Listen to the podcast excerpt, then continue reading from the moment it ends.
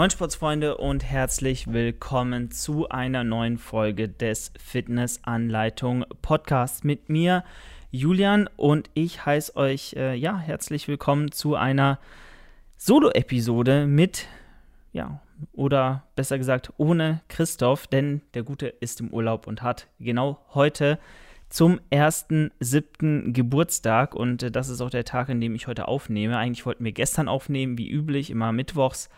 Aber ähm, ja, er hat natürlich auch, äh, ich sag mal, ein bisschen Vorlauf gebraucht, um zu packen, sich auf den Urlaub vorzubereiten. Gestern, ähm, ja, war natürlich nicht so unstressig, gerade wenn man auch noch vorarbeiten muss, eure Bestellungen natürlich auch verpacken muss, zur Post bringen muss. Da wollte ich ihn nicht noch unnötig damit äh, nerven, hier unbedingt zu zweit eine Podcast-Folge aufzunehmen. Und ich denke, wir kommen auch ganz gut zu zweit klar. Und ähm, ja, ihr habt ja auch schon mal oder schon das ein oder andere Mal eine Podcast-Folge nur mit mir angehört. Deswegen, ja, denke ich auch, dass wir diese Folge sehr gut rumkriegen. Nicht zuletzt deswegen, weil wir heute ein kleines QA machen, beziehungsweise auch ein größeres, weil es sind einige Fragen von euch rumgekommen und ich freue mich, also extrem wirklich. Es sind viele Fragen per PN gekommen, per Direktnachricht, ähm, aber auch auf äh, ja, den Aufruf zum Fragen im Sticker in der Story und da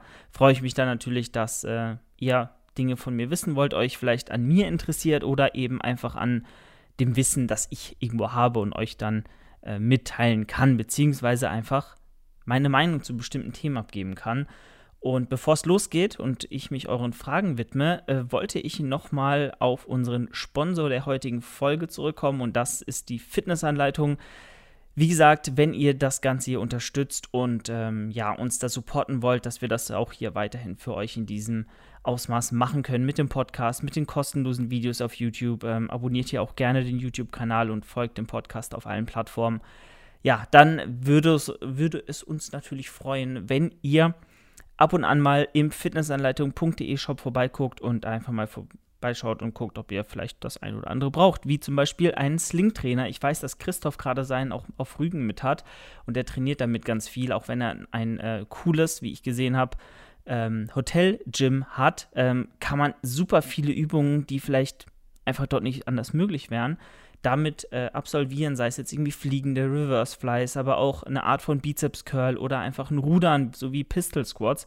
Also ihr könnt auch den ganzen Körper damit trainieren. Der Sling Trainer, super Qualität, auch zu einem adäquaten Preis und äh, wenn ihr, ähm, ich weiß gar nicht, ob der Code dann noch aktiv ist, mal in Christoph Story heute oder irgendwann mal demnächst vorbeiguckt, dann könnt ihr da auch noch einen guten Gutscheincode abstauben und ein bisschen was sparen. Und äh, ja, wie gesagt, das war das kleine Segment zu unserem Sponsor.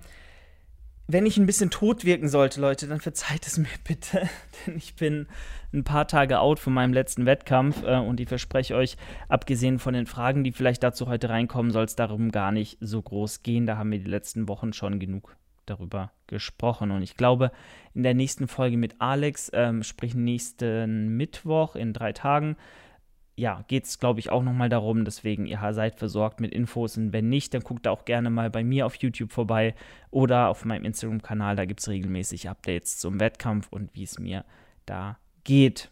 Gut. In diesem Sinne, bevor wir zu euren Fragen kommen, ähm, wollte ich einfach noch so ein paar News durchsprechen. Ich bin zwar nicht gut informiert, aber ich dachte, ab und an mal so ein bisschen was aus der YouTube-Szene durchsprechen, ist, denke ich mal, eine coole Sache. Ähm, zum einen letztens erst gesehen, einem Athlet von Johannes Lukas ist der Brustmuskel abgerissen. Jetzt ist natürlich die Frage, wenn ihr das Video gesehen habt, ich weiß gar nicht, wie der Gute heißt, der ist relativ neu auf YouTube, war jetzt zum ersten Mal, glaube ich, in einem Videos, Video von Johannes zu sehen, zusammen mit Leonid, Le, Leonidas, so rum. Ähm, und sie haben 200 Kilo auf Raps gedrückt. Und da denke ich mir halt immer, klar, es ist deren Job und es ist ja auch irgendwo deren Markenzeichen als so Monster, ähm, Powerlifter, äh, Hybridathleten, die natürlich auch gewissen Wert auf Muskelmasse legen.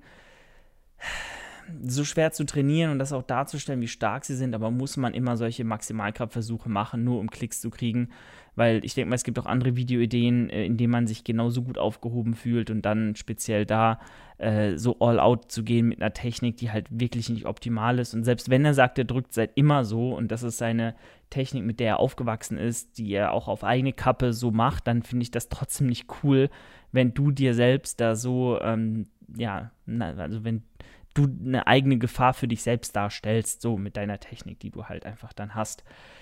Würde ich überdenken, würde ich anders machen, aber hey, jeder ist seines Glückes Schmied und er wusste um die Gefahr. Also von daher ist es, denke ich, auch cool, wenn er sagt, er will der Johannes auch gar nichts ankreiden, ist auch nicht richtig. Er ist dafür selbst verantwortlich. Aber dann wegen so einem Video sowas zu machen und da sich selbst so ja, zu riskieren, ist halt nicht, das, was man unbedingt auch nach außen hin ausstrahlen sollte. Es ist immer gut, wenn man es dann relativiert, aber vielleicht erst gar nicht dazu kommen lassen, erst gar nicht solche Videos drehen, ist so meine Meinung. Dennoch unglaublich starker Athlet und ich meine, man selbst denkt sich so, niemals könnte ich dieses Gewicht auch nur halten in der Luft. Ähm, dementsprechend ist das natürlich nochmal eine Leistung, die besonders geehrt eigentlich gilt. Äh, dennoch vielleicht nächstes Mal einfach ein bisschen mehr mit Verstand arbeiten, nicht nur wegen dem Video was machen und dann reißt man sich auch vielleicht keinen Brustmuskel ab. So, erstmal einen Schluck. Mm. Energy Drink darauf. Ich muss mir vielleicht im Laufe des Podcasts auch noch mal ein bisschen Wasser holen, weil so richtig stillt das den Durst dann doch nicht. Naja, nichtsdestotrotz. Weiterhin auch noch ein, äh, ja, eine News, sage ich mal. Ike Wiemken ist auch wieder zurück am Start. Was mich persönlich sehr freut. Ich durfte den guten Mal auf einer Fitnessmesse oder nee, sagen wir mal, auf einer allgemeinen Messe mit Fitnessständen mh, mm, treffen. Das war nämlich die Offerta in Karlsruhe, ich glaube 2016 oder so. Und ähm, Eike ist ja schon seit, ich glaube, acht, neun Jahren in der Fitnessszene so drin. Hat auch schon einige Wettkämpfe gemacht, ist ein ultra ästhetischer Bodybuilder, der auch wirklich was auf dem Kasten hat, der ultra sympathisch ist. Also ein so herzensguter Mensch und ein sympathischer Dude unglaublich. Ich feiere ihn und auch er hat einen wirklich sehr ästhetischen Körper jetzt aus Bodybuilding-Perspektive. Also von daher, ob er jetzt natural war immer oder nicht, ist sei mal dahingestellt, aber ja, ich feiere es und feiere auch seine Ehrlichkeit und Offenheit mit seinen psychischen Problemen, die er hat und hatte ähm, und damit mit sich zu kämpfen hatte, da äh, weiterhin auf YouTube präsent zu sein und dass er das jetzt wieder ist, ist, denke ich mal, umso begrüßenswerter und umso cooler. Und äh, ja, dementsprechend freue ich mich, dass er wieder zurück ist und hoffentlich einige coole Projekte hier auch dann ähm, ja, auf YouTube und wo auch immer umsetzen wird. Auch mit Flying Uwe hat er jetzt was zusammen gemacht, habe ich zwar noch nicht reingeguckt in das Video, aber umso äh, nicer, dass er da jetzt sich wieder so vernetzt und da Gas gibt. So, das soll es auch schon mit den YouTube News gewesen sein. Und ich würde sagen, im äh, Zuge dessen gehen wir dann auch auf eure Fragen gleich ein, denn das ist ja die Grundessenz der heutigen Podcast-Folge. Eure Fragen, die ihr gestellt habt. Und da sind wirklich einige zusammengekommen, sowohl auf Instagram als auch per DM-Nachricht. Und ähm, ja, ich würde sagen, wir gehen da einfach mal durch. Und zwei Fragen sind schon mal dieselben. Was hilft gegen Skinny Fat? Und äh, dann noch einmal von Duff, ähm, was tun bei Skinny Fat? Leute, also Skinny Fat ist einfach ein Zustand, in dem ihr relativ am Anfang vom Training seid. Ihr seid noch relativ dünn. Ihr habt nicht viel Muskulatur, wirklich nur das Minimum. Vielleicht ihr habt ein halbes Jahr Training hinter euch, seid noch nicht wirklich muskulös am Start und ähm, habt halt so einen Körperfettanteil, der halt nicht so ist, dass ihr Bauchmuskeln seht oder dass ihr irgendwie definiert ausseht. Was aber nicht eurem Körperfettanteil geschuldet ist, sondern in der Regel halt euren äh, fehlenden Muskeln. So, und dementsprechend würde ich halt jedem von euch empfehlen, fahrt erstmal einen Aufbau. Fahrt erstmal vielleicht ein Jahr mit einem ganz, ganz geringen Überschuss, vielleicht auch sogar einem leichten Defizit oder auf Erhaltungskalorien. Das ist wirklich relativ irrelevant.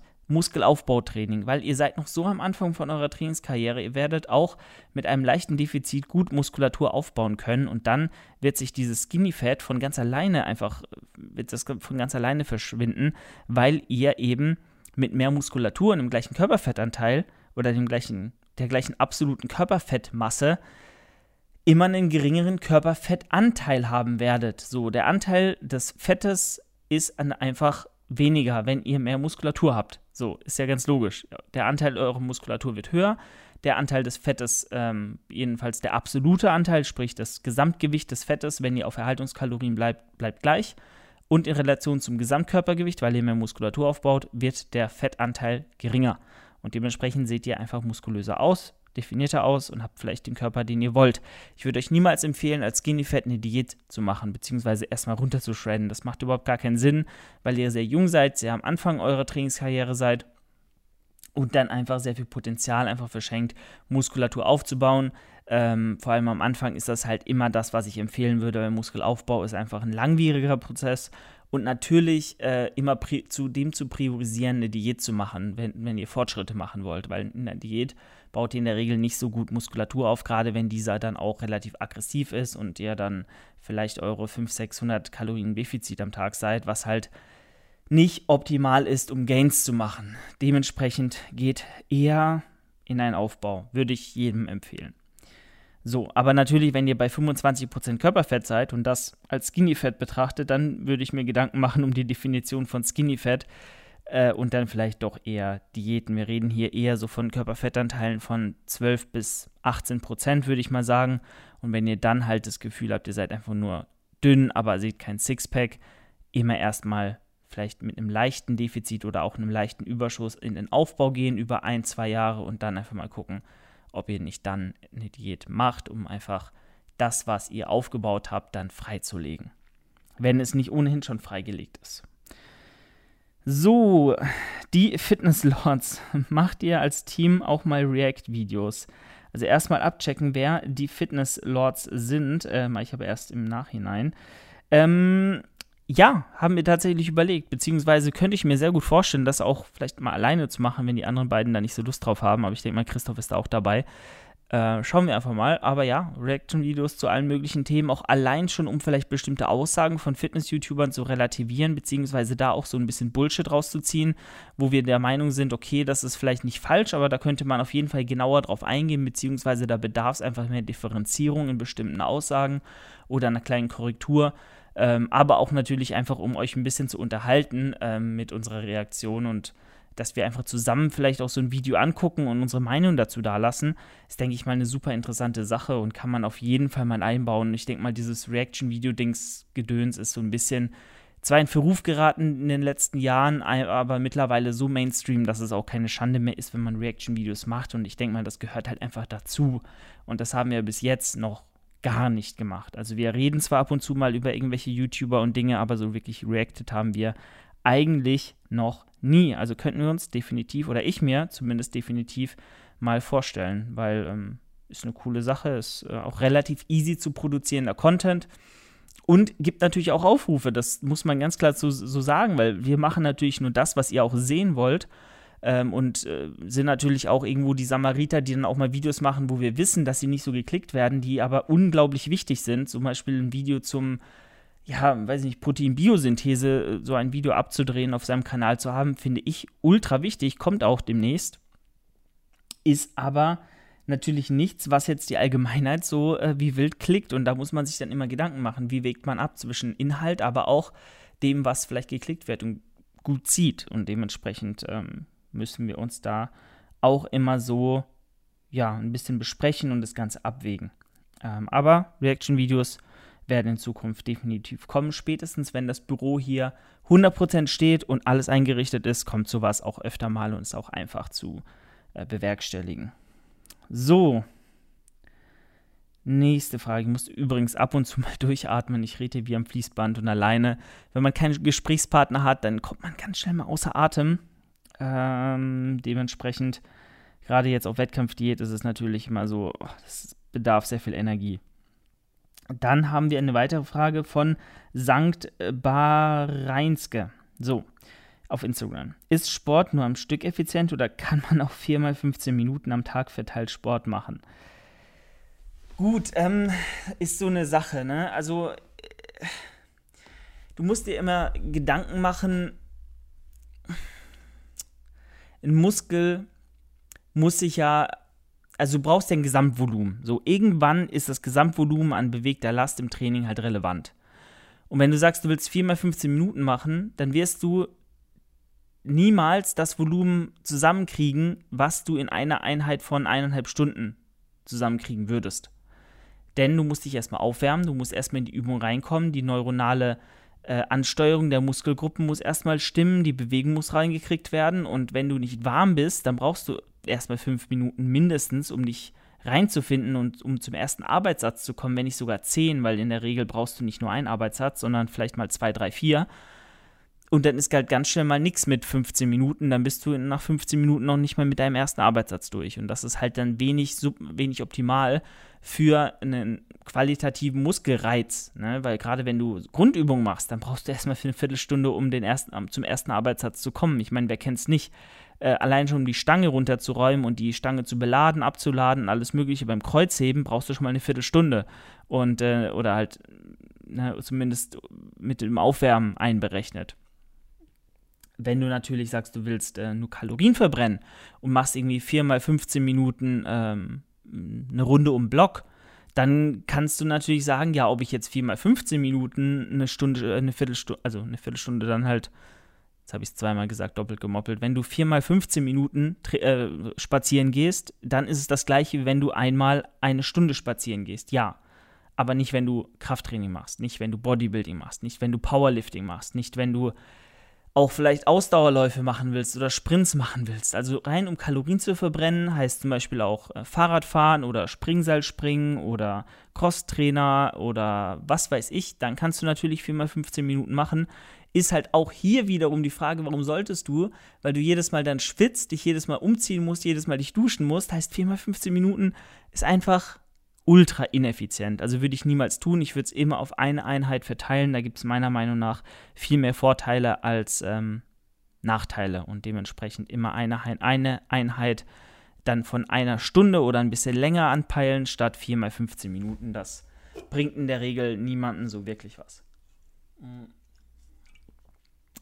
So, ich muss mir, glaube ich, wirklich äh, mal was zu trinken holen. Ich fülle mal ganz kurz diesen Shaker auf. Und dann bin ich gleich wieder da. Ich werde hier jetzt keinen Schnitt setzen, liebe Freunde. Das ist alles live und ungeschnitten. Und ich bin auch gleich wieder da. Und zwar genau jetzt. So, und äh, dementsprechend hoffe ich, dass die Frage beantwortet ist. Dann haben wir mehrere Fragen von St. Patrick. Ich äh, denke mal, wir machen mal zwei davon. Mhm, Kraftsport und Ausdauertraining. Zwei bis dreimal die Woche laufen gehen, in einer Woche unterbringen. Natürlich geht das. Du musst halt nur dir bewusst sein, dass du dann in der Regel vielleicht das eine dem anderen ein bisschen unterordnen musst, beziehungsweise einfach streckenweise eine Priorität setzen willst, je nachdem, wo dein Ziel liegt. Wenn du einfach nur fit bleiben willst, bisschen Sport machen willst, dann kannst du es easy auch beides auf einem adäquaten Niveau machen und glücklich sein. Aber wenn du sagst, du willst mit zwei, dreimal die Woche irgendwie den, deinen Muskelaufbau maximieren, dann musst du natürlich schauen, dass du so viel Ermüdung anhäufst, dass du mit zwei bis dreimal die Woche ähm, ja, ausgelastet bist an Krafttraining und dein Cardiotraining dann nur so nebenher machst oder eben sagst, du willst gut im Ausdauertraining werden und machst dort vielleicht zweimal, zwei, dreimal die Woche richtig lange Läufe, bist dann da auch regenerativ ausgelastet und machst dann dein Krafttraining nebenher als Assistent ähm, als Assistenz-Workout. Aber beides zusammen so auf semi-professionellem Niveau zu machen, ist definitiv möglich. Und wenn du sogar noch geringere Ambitionen hast, sprich das einfach nur machst, um dich gut zu fühlen, um fit zu bleiben, dann natürlich erst recht. Also du kannst es auch immer im Wechsel machen. Kraft, Ausdauer, Kraft, Ausdauer, Kraft, Ausdauer, dann dreimal die Woche Ganzkörper. Und dann eben dein Ausdauertraining dazwischen quetschen. Also das ist natürlich alles möglich. Sollte eigentlich überhaupt gar nichts dagegen sprechen. So, noch ein Schlückchen trinken. Wie gesagt, Freunde, in der Wettkampfdiät jetzt. Ich trinke sehr viel. Mindestens 6, 7, 8 Liter. Ist schon manchmal ein bisschen bedenklich, aber hey. So, dann ähm, sollte man bei Übergewicht in Kombination mit Kraftsport im Kaloriendefizit sein. Ähm, ja, definitiv. Wenn du abnehmen willst, dann auf jeden Fall weil spricht überhaupt nichts dagegen. Du hast so viel Energie in Form von Körperfett, auf das dein Körper zurückgreifen kann, dass du, wenn du mit dem richtigen Mindset in dein Training gehst, dich auf jeden Fall auch noch steigern werden wirst in deinem Krafttraining, in deinen Arbeitssätzen, gerade wenn du vielleicht auch neue Übungen mit reinnimmst, wenn du dich wieder neue Übungen neuronal, aber auch einfach von der Ausführung her und von der, von der Kraftentwicklung her, vom Muskelaufbau her, ähm, wieder neue Übungen rantastest und gewöhnst, dann ähm, wirst du auch noch stärker und kannst deine Kraft, wenn du psychisch am Start bist, wenn du dir psychisch schaff, äh, sagst, immer wieder, ich kann das, ich werde mich steigern, das ist gar kein Problem, ich gebe Vollgas, dann wirst du das auch weiterhin können und auch Power im Training haben und dann klappt das. Und du wirst natürlich nebenher auch abnehmen, wenn du ein Kaloriendefizit weiterhin fährst. Denn wir wissen alle, Calories in, Calories out, sprich, wenn du weniger Kalorien zu dir nimmst, als du verbrauchst, wirst du abnehmen. Punkt. So, dann die dritte Frage. Bei Übergewicht mit Wunsch ab. Okay, das ist die gleiche Frage. Äh, du hast die gleiche Frage zweimal gestellt.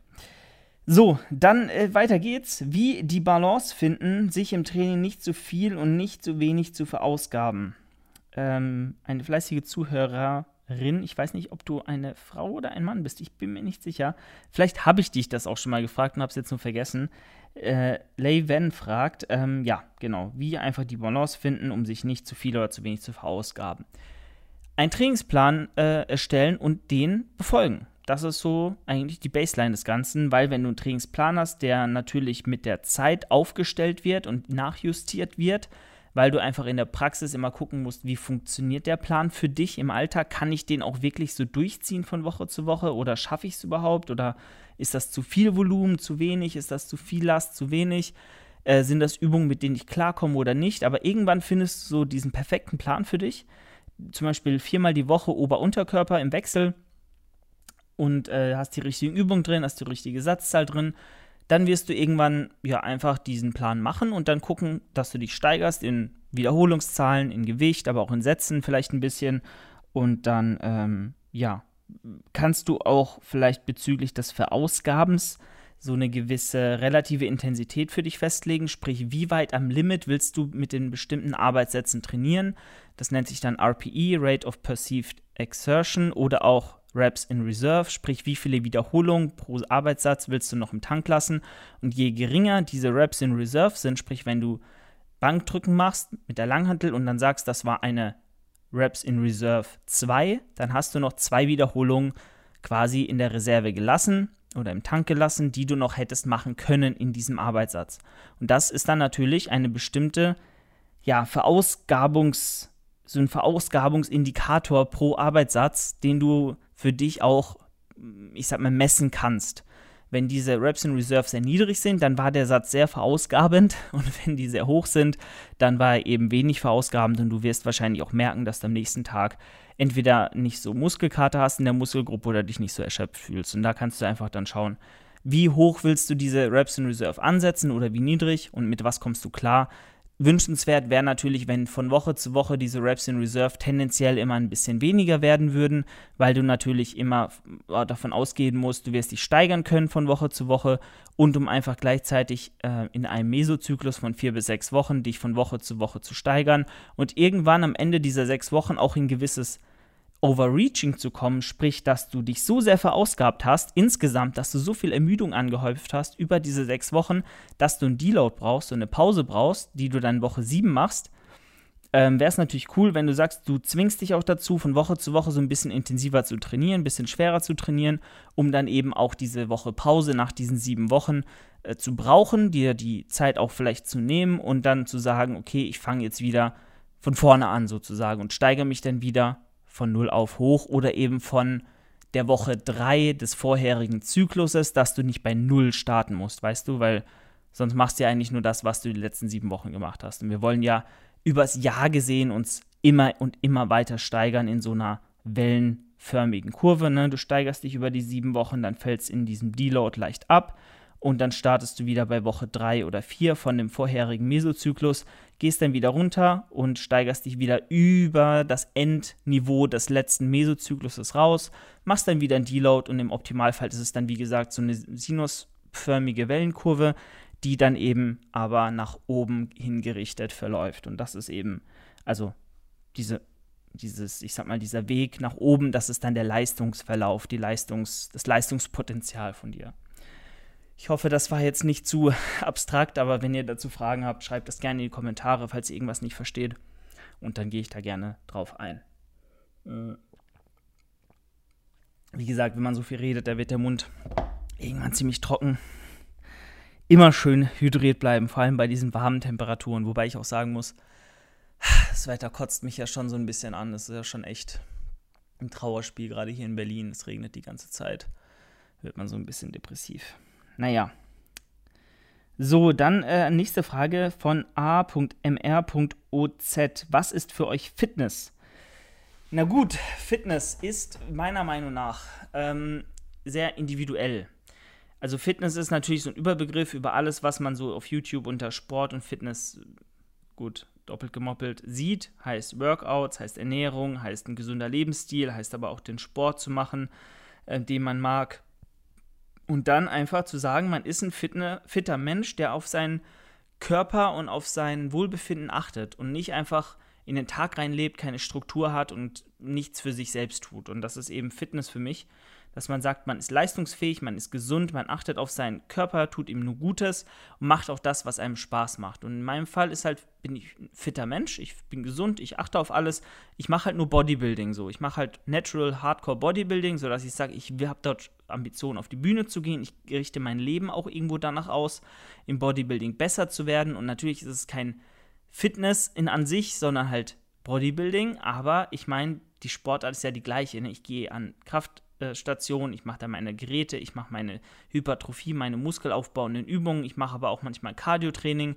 Und das ist ja alles so ein Mix aus Übungen und, und Segmenten von anderen Sportarten, die dann wiederum auch in Fitness resultieren. Und nur wenn, also Fitness ist so, glaube ich, wenn man es wirklich, wie man es im Kopf hat, definieren würde, ich gehe dreimal die Woche ins Fitnessstudio, stelle mich auf den Crosstrainer und werfe mal ein paar Bälle in die Luft.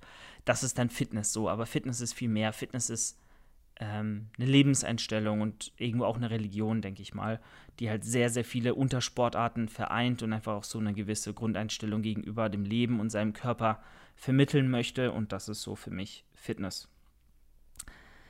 Dann äh, zwei persönliche Fragen hier auch beim Fitnessanleitung-Account. Äh, wundert mich doch sehr, aber cool, dass ihr auch so Interesse vielleicht an mir habt, äh, meiner Person. Ähm, und zwar fragt Matze-SF, wie bekommt man solche Beine?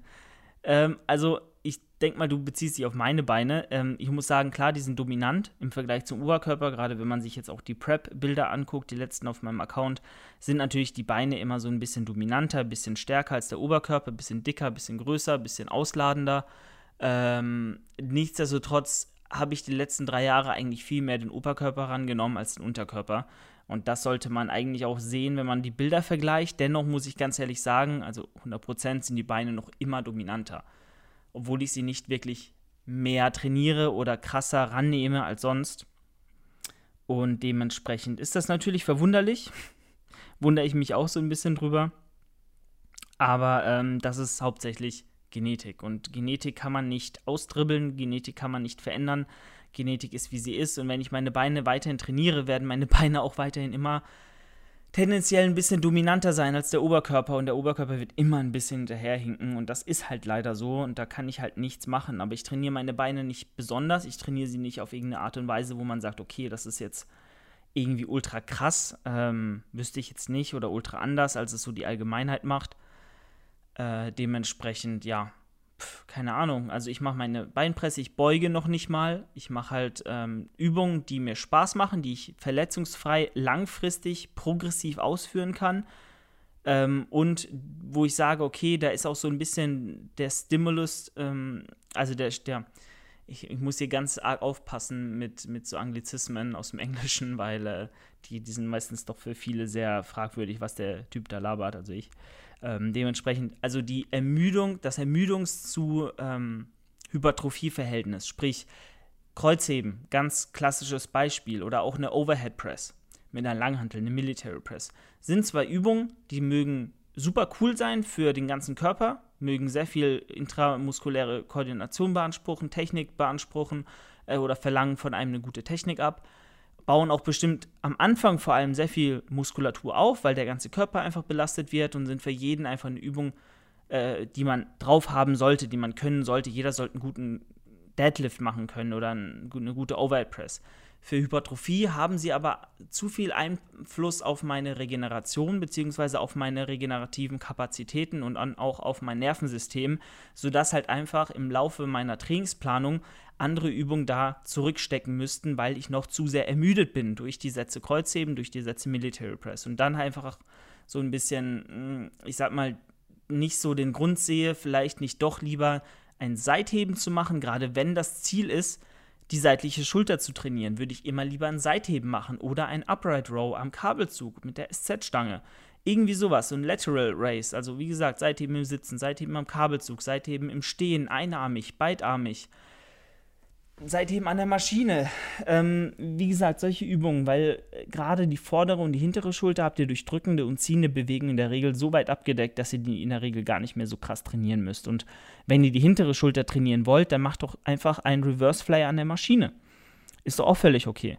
Aber eine Military Press zu machen, weil man eine dicke Schulter will, ist irgendwie äh, mit dem Vorschlaghammer ähm, irgendwie versucht, ein Bild aufzuhängen. Also das geht in der Regel nicht gut, da geht das Bild kaputt ähm, aber wird nicht schön, weil es gerade hängt. Also von daher macht lieber Seitheben und so Geschichten, anstatt euch äh, komplett zu ermüden und dann vielleicht auch noch zu verletzen bei der Military Press, weil in der Regel geht die Übung nicht zugunsten des Muskelaufbaus in der Schulter, sondern der Ermüdung im gesamten Körper und auch des Verletzungsrisikos und dementsprechend würde ich da immer andere Übungen bevorzugen. Und ähm, ja, dementsprechend weiß ich gar nicht, wie ich jetzt zu diesem Punkt gekommen bin. Aber ich, äh, ja, genau.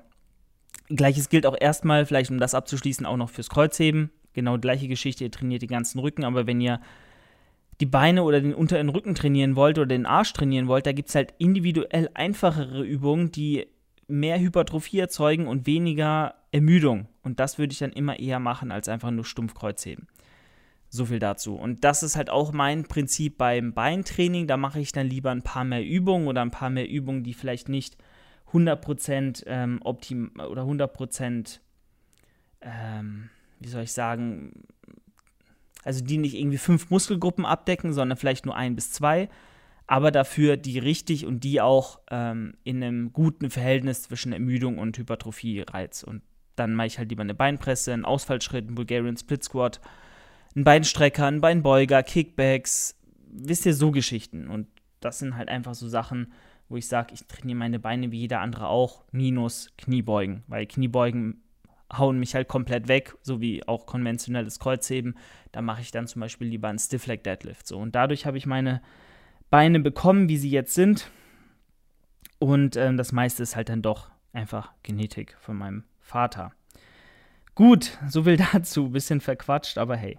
Dann äh, Jendrik Wisse fragt, was war dein Grund, um mit Bodybuilding, insbesondere Wettkampf-Bodybuilding, zu beginnen?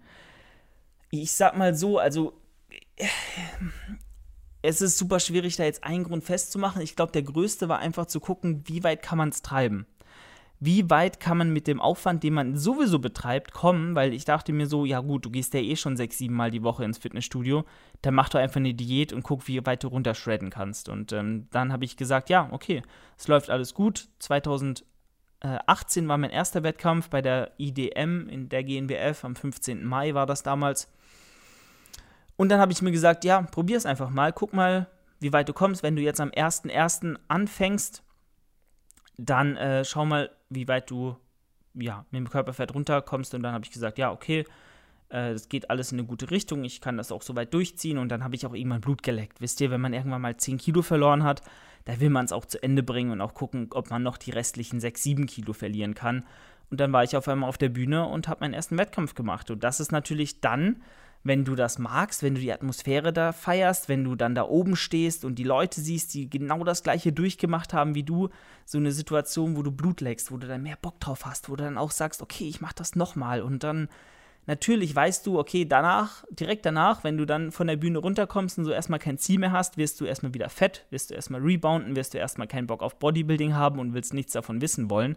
Ich habe zum Beispiel die ersten zwei, drei Wochen auf einmal angefangen, Snatches und, und ganz komische Crossfit-Geschichten zu machen, also ganz grauenhaft, weil ich einfach vom Bodybuilding nichts mehr hören wollte.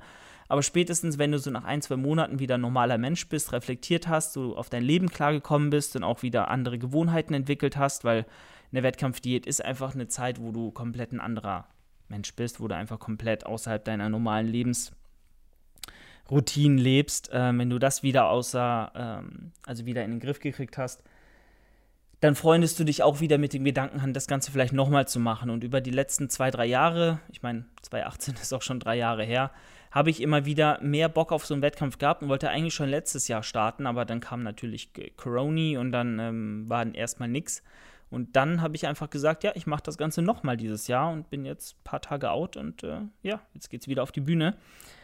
Und das war so der Grund, also einfach um zu gucken, oder einfach um auch mir ein übergeordnetes Ziel zu setzen, auf das ich langfristig hinarbeiten kann, wo ich auch dann den Grund sehe, so weit, weil ich weiß einfach, Bodybuilding, Muskelaufbautraining ist ein so langfristiger Prozess als Naturalsportler. Du brauchst bestimmt, um dich wieder zu verbessern von Wettkampf 2 zu Wettkampf 3 werde ich jetzt wieder vier Jahre brauchen, um vielleicht zwei, drei Kilo Muskeln aufzubauen, die ich dann womöglich wieder verliere, wenn ich auf die Bühne gehe. Wisst ihr, also das ist extrem belastend eigentlich, aber der einzige Weg, um mich meiner Meinung nach an Punkt jetzt auch weiterhin langfristig mit 100% am Ball zu halten, weil irgendwann, wenn du wieder dick bist, dann siehst du eben keine Adern mehr, dann siehst du kein Sixpack mehr, dann siehst du keine Definition mehr und dann musst du dich andersweitig mit einem langfristigen, übergeordneten Ziel, was wie so ein Damoklesschwert über dir äh, hängt und dir sagt, ey, mach das jetzt oder ich fall runter und dann hast du verkackt. Äh, gut, ganz extrem äh, veranschaulicht jetzt, aber ich hoffe, ihr wisst, was ich meine ne, dann brauchst du das einfach, um weiterhin 100% aus dir rauszuholen. Das ist einfach meine Ambition an mich selbst und ich denke mal, da ist auch noch einiges drin. Ich bin jetzt 23 und da geht noch was und das hält mich einfach motiviert und weiterhin dran und auch weiterhin äh, happy mit dem Prozess, mich anzufreunden und weiterhin Bodybuilding zu machen. Und natürlich dann auch am Ende zu sehen, ist man konkurrenzfähig, hat sich die Arbeit ausgezahlt und natürlich auch, die Bilder zu haben. Weil man guckt sich dann im Spiegel an, wenn man so definiert ist, okay, in dem Moment weiß man es nicht so wirklich zu schätzen, weil das Einzige, woran man denkt, ist, ist Essen. Aber danach, wenn man die Bilder so sieht, ist das eine coole Sache und die Erinnerungen, die man an die Wettkampfzeit hat, sind einfach unbezahlbar. Also würde ich niemals missen wollen. Das ist einfach so intrinsisch motiviert und ich habe da so Bock drauf. Da geht fast nichts. Fast nichts drüber. So, wird mal wieder Zeit für einen kleinen Schluck Wasser.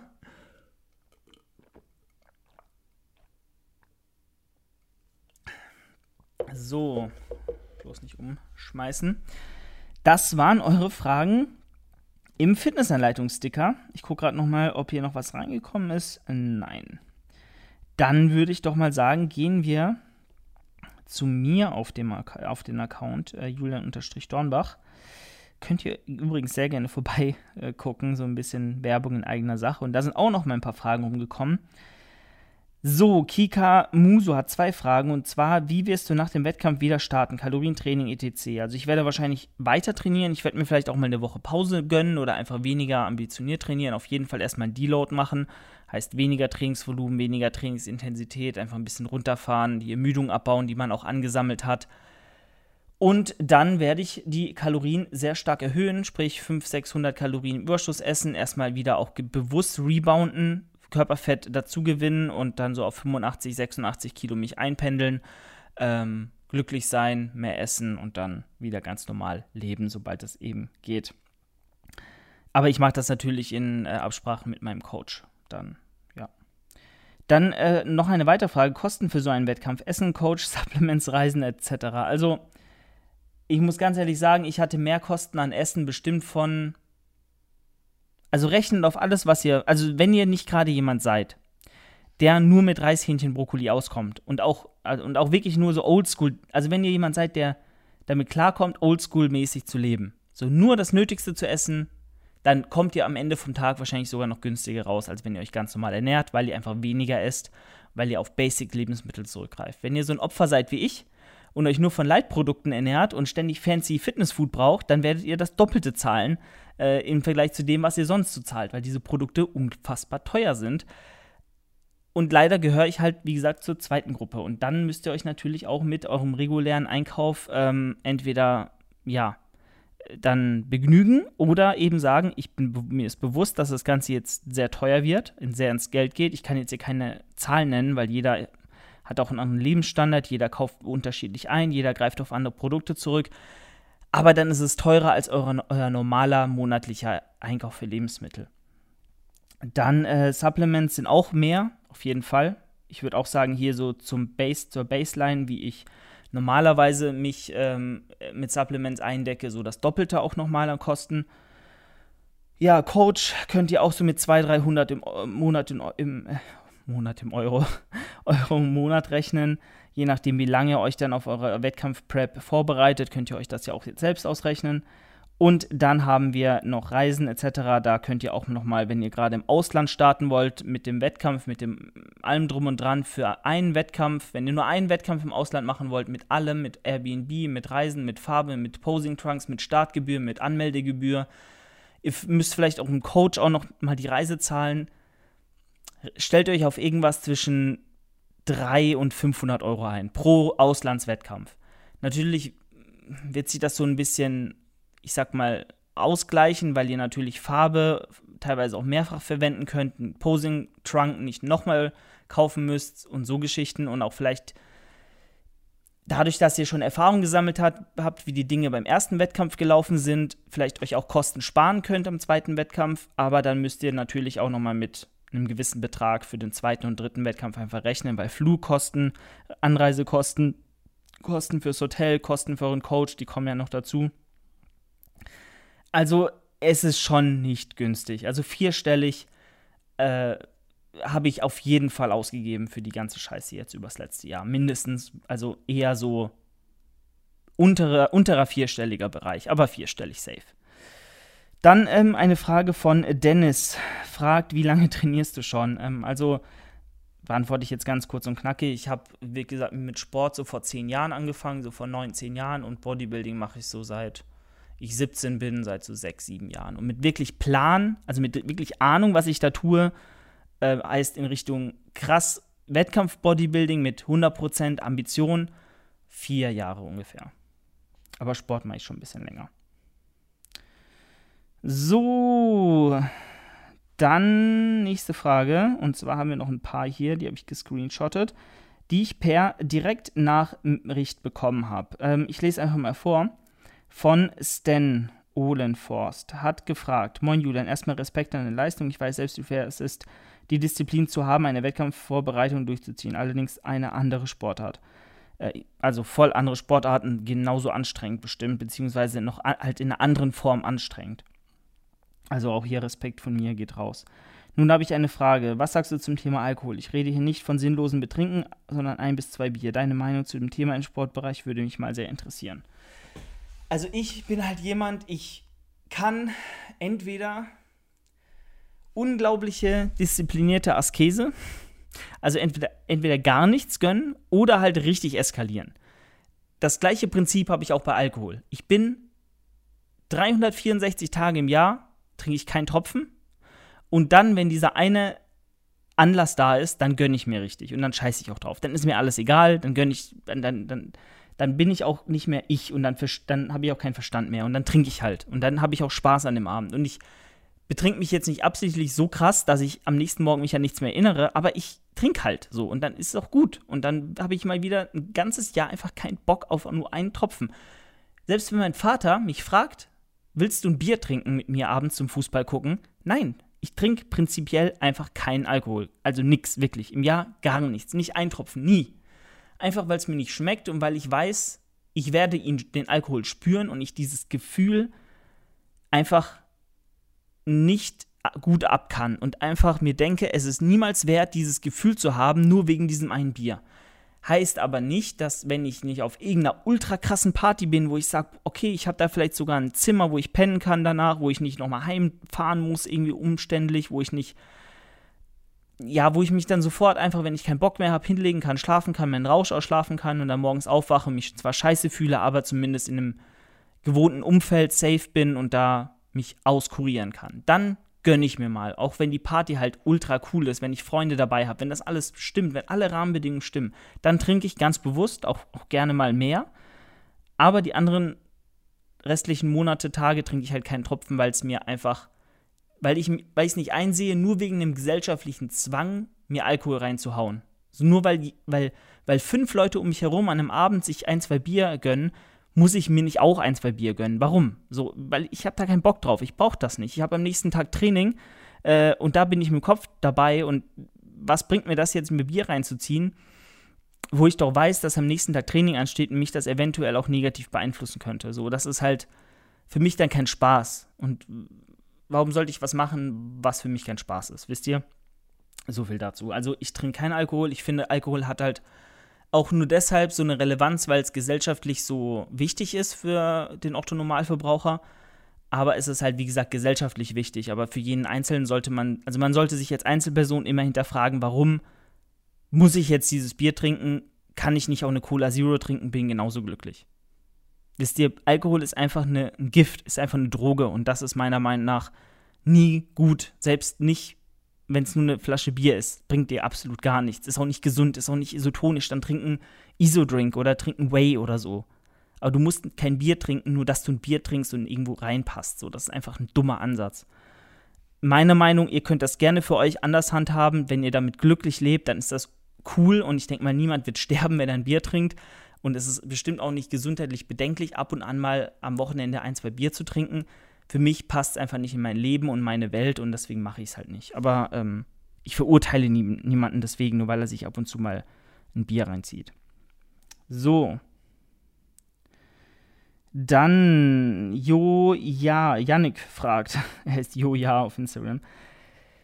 So, hey, ich verfolge deine Stories seit geraumer Zeit und finde den Content des Podcasts unglaublich gut und profitiere aktuell von eurem Wissen, was ihr vermittelt. Dafür ein großes Dank und macht weiter so. Vielleicht habe ich es irgendwo überhört, aber inwieweit ist Kreatin sinnvoll? Ist es überhaupt sinnvoll? Erkennt man, von, äh, erkennt man gravierende Unterschiede im Volumen der Muskulatur? Vielen Dank schon mal im Voraus. Liebe Grüße, Yannick. PS, ich finde deinen sportlichen Willen und deine Leistung wirklich bemerkenswert. Also erstmal vielen Dank, Yannick.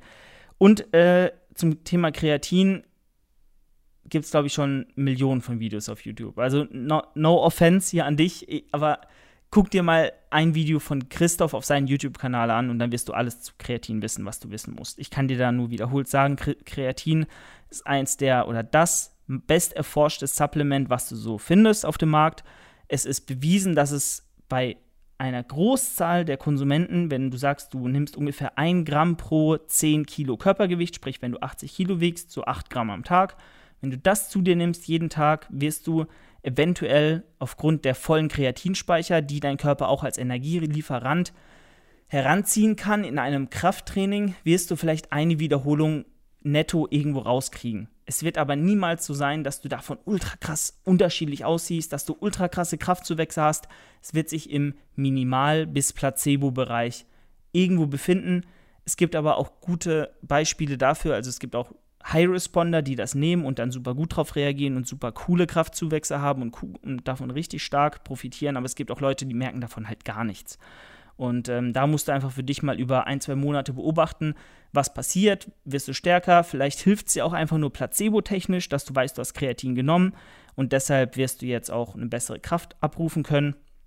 Aber vielleicht merkst du davon auch gar nichts. Das ist sehr individuell, aber in der Regel hat es auf jeden Fall regelmäßig eingenommen. Das ist mal die Baseline. Es, du musst es wirklich regelmäßig nehmen, in einem adäquaten Mengenverhältnis zwischen Menge und Körpergewicht, sprich 1 Gramm pro 10 Kilo. Wenn du das tust, ist eine gute Chance da, dass du in irgendeiner Weise davon krafttechnisch beim Krafttraining profitieren wirst und dann vielleicht auch ein bisschen mehr Gains machst. So. Dann haben wir noch eine letzte Frage. Und zwar, Herr Julian, wie heißt die Uhr? Ist die von Fitbit?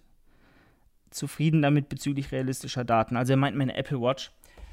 Ja, äh, habe hab ich auch schon mal ein Video zu gemacht hier auf dem Fitnessanleitung YouTube-Kanal. Ähm, meine Apple Watch nutze ich eigentlich jeden Tag. Ich halte mich daran zwar jetzt nicht großartig auf, also ich nutze die Zahlen niemals so arg genau, aber gerade was Schritte angeht und auch ungefähre verbrannte Kalorien am Tag ist sie schon ein guter Richtwert um zu sehen, entweder wie viele Schritte hast du gemacht, weil mit, beim Thema Schrittzähler ist sie sehr, sehr akkurat, erfahrungsgemäß einfach, spuckt sehr realistische Werte aus und auch im Thema verbrannte Kalorien ist sie auch sehr zuverlässig, heißt, äh, in der Regel kannst du dich da auch ungefähr dran orientieren, insofern du natürlich auch intern richtige Körpermaße eingibst, sprich Gewicht, Körpergröße, Alter, Geschlecht, wenn du das alles eingibst, dann sollte sie auch in im Thema verbrannte Kalorien dir sehr realistische Werte ausspucken. Aber du musst dich halt immer fragen, äh, willst du das jetzt wirklich nutzen, um auch danach zu leben und danach zu essen? und dich an diesen Zahlen verrückt zu machen oder nur als Anhaltspunkt. Und wenn du es nur als Anhaltspunkt nutzt, dann ist es eine super Sache und dann ist die Apple Watch meiner Meinung nach das Beste, was du so kriegen kannst. Weil Fitbits haben so, nach dem, was ich erfahren habe, zu hohe Werte. Also kann auch sein, dass es irgendwie ein Montagsprodukt war oder wie man so schön sagt. Ähm, aber ich ähm, ja, bin schon sehr begeistert von der Apple Watch und die war eigentlich immer sehr zuverlässig. So, dann würde ich sagen, sind wir auch schon durch. Wir haben ja immerhin schon fast 50 Minuten. Und ähm, ja, ich würde sagen, damit entlasse ich euch. Ich hoffe, ich konnte euch so ein bisschen weiterhelfen und habe, äh, denke ich mal, ein paar Fragen von euch beantwortet. Wenn ihr auch noch Fragen habt, entweder von mir beantwortet, die haben wollt, gutes Deutsch, oder auch von Christoph und mir im Verbund oder auch von Alex und mir, haut die hier gerne unters Video oder schreibt sie mir per DM oder guckt mal in die Fitnessanleitung-Story rein und dann ähm, fragt da und dann nehmen wir uns oder ich mich eurer Fragen an und dann können wir da was Schönes draus machen. In diesem Sinne, ich bin raus. Wie gesagt, guckt gerne mal im fitnessanleitung.de Shop vorbei, wenn ihr dort was braucht, sei es Widerstandsbänder, ein Slingtrainer, das Fitnessanleitung Buch, aber auch unsere, unser Coaching wollen wir hier auch nochmal bewerben. Der gute Alex macht hier ähm, unser Coaching, der kümmert sich da hauptsächlich drum und macht euch fit, egal was eure Ziele sind und äh, bietet euch da einfach, ich glaube, das beste Preis-Leistungspaket an, was ihr jemals kriegen werdet in einem Online-Coaching. Ihr kriegt auch noch die Fitnessanleitung im Sinne vom Online-Portal kostenlos dazu. Also schaut da mal rein und in diesem Sinne, ich bin raus, euer Julian. Bis nächste Woche. Ciao, ciao.